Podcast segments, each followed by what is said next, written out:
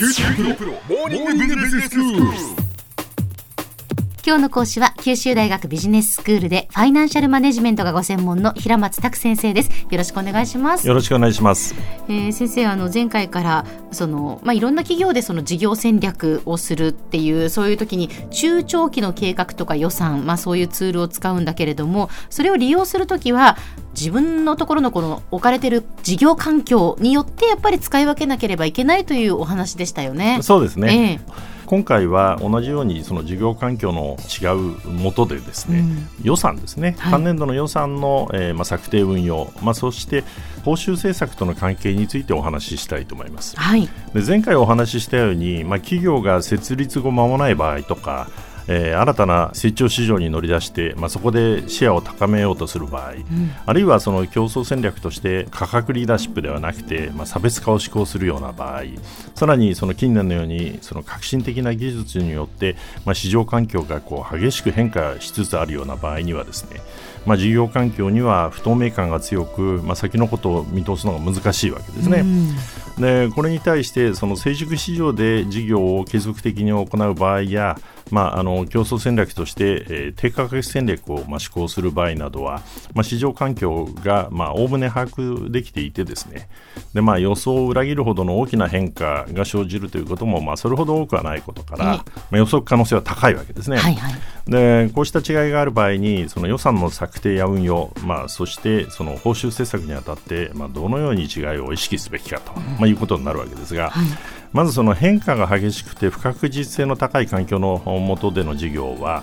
その中長期計画の重要性が、えー増すわけですけれども、はいはい。予算の策定にあたってはその現場のマネージャーは、まあ、予算の、まあ、内容そのものよりもですね、まあ、方向性について、まあ、シニアマネージャーと、まあ、よく相談すべきと、まあ、いうことが言えるかと思うんですね。うん方向性ですか？そうですね、はでそしてその策定する予算のその具体的な内容についてはですね、まあ、トップに近いそのシニアマネージャーよりもですね、むしろその現場のマネージャーの方がより大きなまあ影響力を持つべきだろうと、まあ、いうふうに思います。はい。まあ、それはなぜならばですね、まあ、不確実性の高い環境のもとににおいては、まあ、現場で実際に事業を当たっているマネージャーの方が、まあ、より必要となる情報、知見を持っているからであってですね、うん。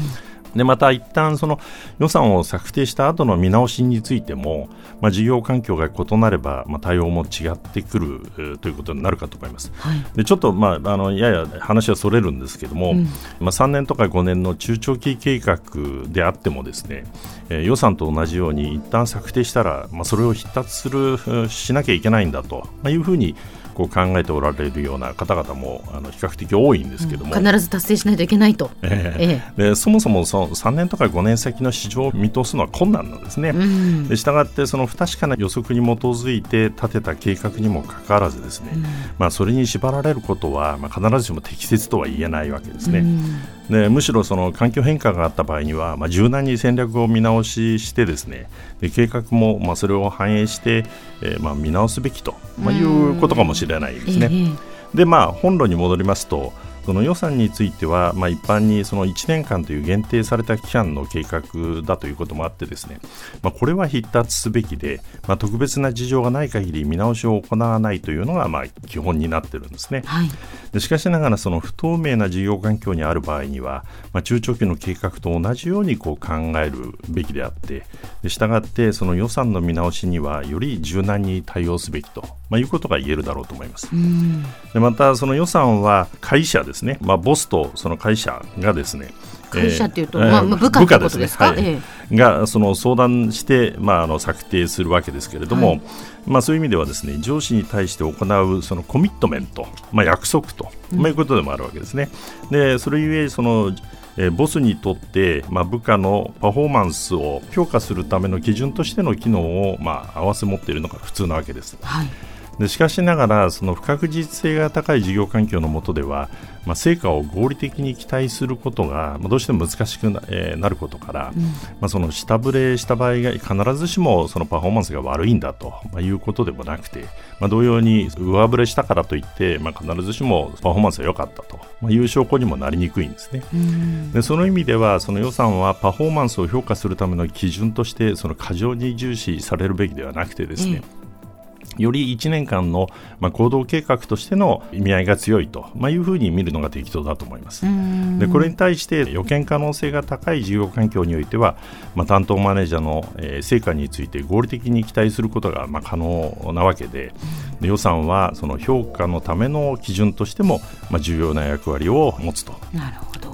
で次にその報酬の決め方の違いについても考えてみたいと思いますが、はいその場合ですねまずその業績連動型のボーナス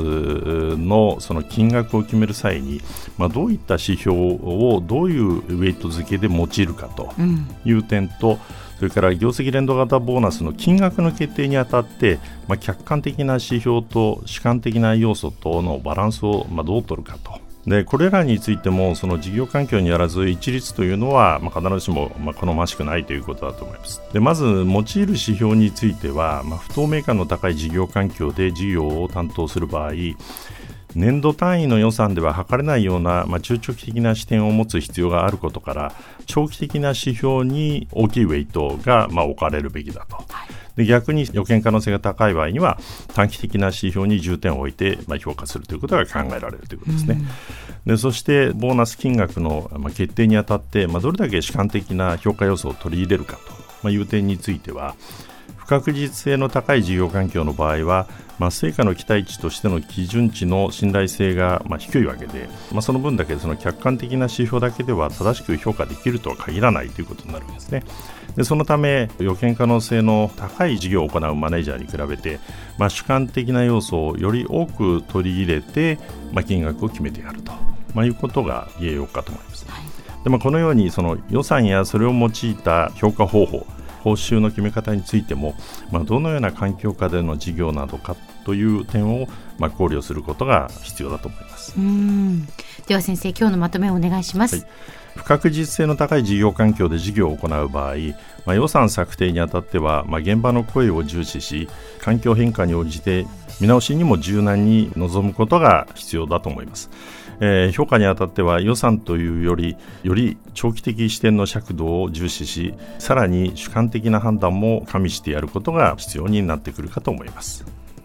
今日の講師は九州大学ビジネススクールでファイナンシャルマネジメントがご専門の平松卓先生でした。どうもありがとうございました。どうもありがとうございました。